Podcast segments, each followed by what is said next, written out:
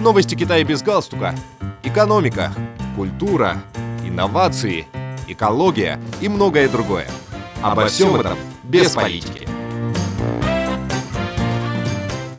Дорогие друзья, вы слушаете новости Китая без галстука. В январе в Китае активность в сфере услуг значительно восстановилась благодаря активному потребительскому рынку во время недельных каникул по случаю праздника весны. Индекс менеджеров по закупкам в непроизводственном секторе Китая вырос с 41,6 в декабре 2022 года до 54,4 в январе 2023 года, свидетельствуют данные, опубликованные Государственным статистическим управлением КНР.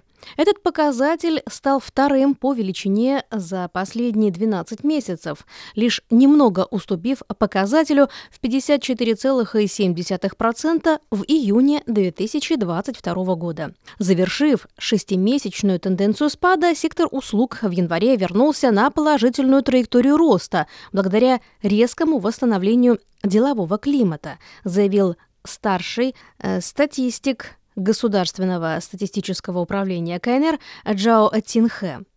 При этом индекс деловой активности в таких сферах, как железнодорожный транспорт, авиация, почтовые услуги, финансовые услуги и страхование, находился в диапазоне выше 60. Сектора розничной торговли, гостиничного бизнеса и общественного питания, ранее наиболее пострадавшие от COVID-19, также возобновили расширение деятельности. Джао Тинхэ считает, что настроение потребителей значительно улучшились, а активность на рынке возросла. Между тем, данные показали, что строительный сектор продолжает относительно быстро развиваться. По словам Джао Тинхэ, поскольку различные правительственные меры по продвижению крупных проектов вступили в силу, строительные предприятия сохраняют оптимизм по поводу развития рынка.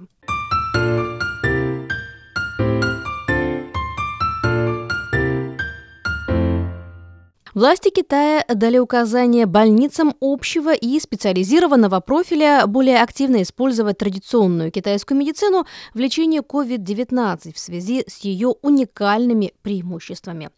Как отмечается в уведомлении, опубликованном межгосударственной рабочей группой Госсовета КНР по борьбе с COVID-19 больницы общего профиля второго уровня и выше, а также больницы специализированного профиля должны создать рабочий механизм комплексного использования китайской и западной медицины в лечении COVID-19 и должны принять дополнительные меры в этой области.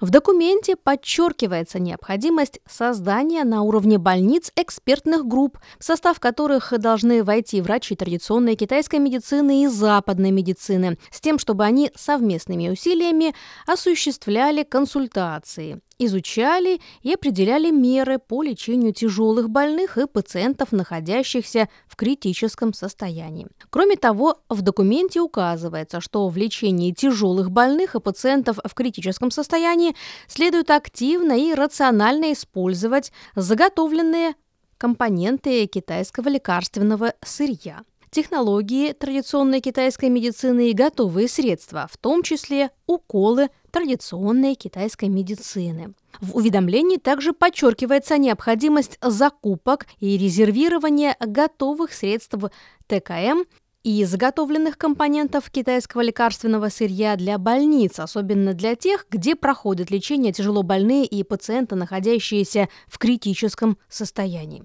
В документе также подчеркивается необходимость дальнейшего увеличения в больницах числа сотрудников, работающих в области традиционной китайской медицины. Больницы третьего уровня занимают первое место – трехуровневой системе классификации больниц Китая. У них больше всего больничных коек, и они предоставляют комплексные медицинские услуги.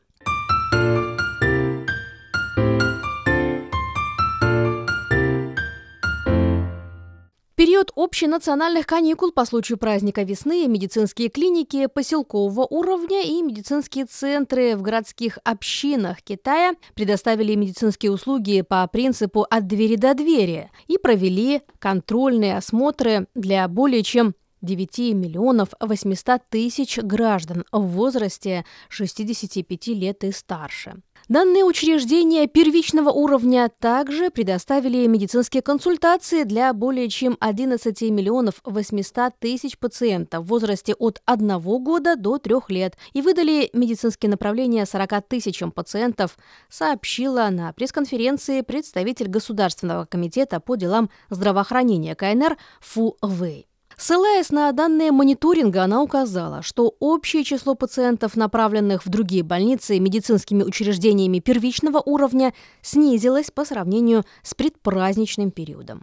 С декабря прошлого года в Китае проводятся обследования состояния здоровья и многоуровневая классификация рисков для ключевых групп населения в возрасте 65 лет и старше, а также для тех, кто имеет фоновые заболевания, указала представитель ведомства.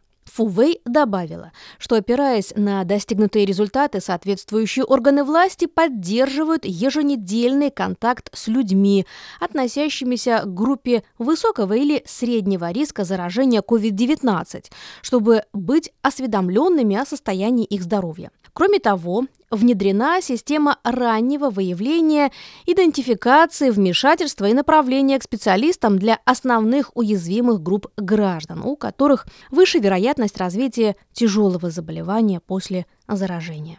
Дорогие друзья, вы слушали новости Китая без галстука. Благодарю за внимание.